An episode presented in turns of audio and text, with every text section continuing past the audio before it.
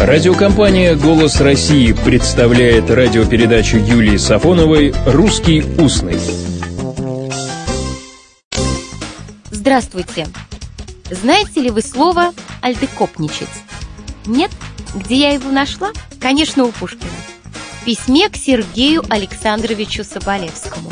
Что ты альдекопничаешь и воейковствуешь, перепечатывая у нас образцовых великих людей Мерзлякова, двух Пушкиных, Великопольского, Полевого и прочих?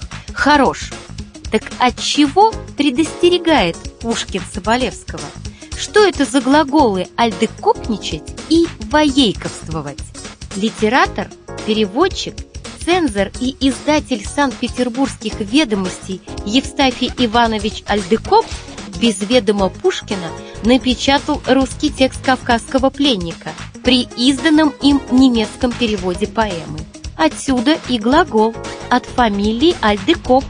Альдекоп – альдекопничать а Александр Федорович Воейков нередко перепечатывал и публиковал в своих изданиях произведения без ведома и согласия их авторов, за что, кстати, имел нелестную репутацию литературного корсара, как назвали его однажды.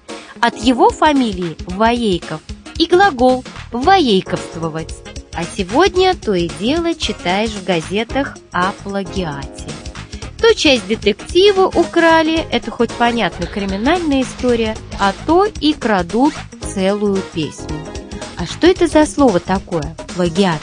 Плагиат – это присвоение и использование без ссылки на автора чужого произведения или изобретения. В русском языке плагиат и плагиатор известны с середины XIX века. Причем сначала стало употребляться имя лица, слово плагиатор – а потом уж замелькало и именование самого неблаговидного действия. В словаре Мариса Ильича Михельсона «Русская мысль и речь» читаем «Плагиат. Литературная подделка, присвоение чужого сочинения, чужой мысли».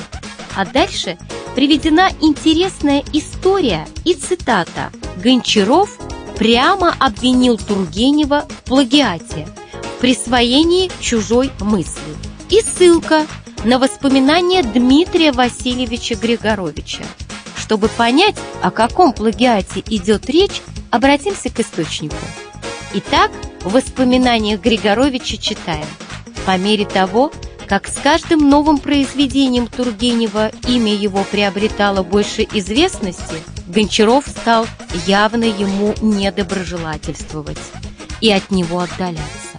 Раз, кажется, у Майковых рассказывал Кончаров содержание нового предполагаемого романа, в котором героиня должна была удалиться в монастырь. Много лет спустя вышел роман Тургенева «Дворянское гнездо». Главное женское лицо в нем также удалялось в монастырь. Гончаров поднял бурю и прямо обвинил Тургенева в плагиате – присвоение чужой мысли, предполагая, вероятно, что мысль эта, драгоценная по своей новизне, могла явиться только ему. А у Тургенева не достало бы настолько таланта и воображения, чтобы дойти до нее. Дело приняло такой оборот, что пришлось назначить третейский суд. Ничего из этого, конечно, не вышло, кроме смеху, пишет Григорович. Но с тех пор Гончаров перестал не только видеться, но и кланяться с Тургеневым.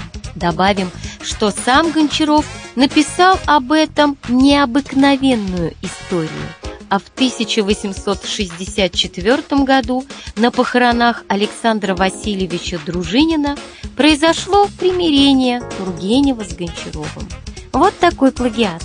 Полагают, что слово «плагиат» из немецкого, а немецкое восходит в конечном итоге к классическому латинскому «плагиариус» – похититель рабов, а позже – литературный вор. Само латинское существительное от прилагательного «плагиус» – неблагоприятный, нечестный, восходящее к греческому «лукавый». Надо сказать, что хоть история слова «плагиат» длинная, долгая, но основное значение слова почти не претерпело изменений. Вор он и есть вор. Ну так что ж, не надо одикопничать, не надо плагиатствовать. Творческая свобода, как любая свобода, это осознанная необходимость. В том числе и необходимость считаться с теми, кто также свободно творил до нас. Всего доброго, добрых слов и добрых встреч! «Русский устный» – программа Юлии Сафоновой.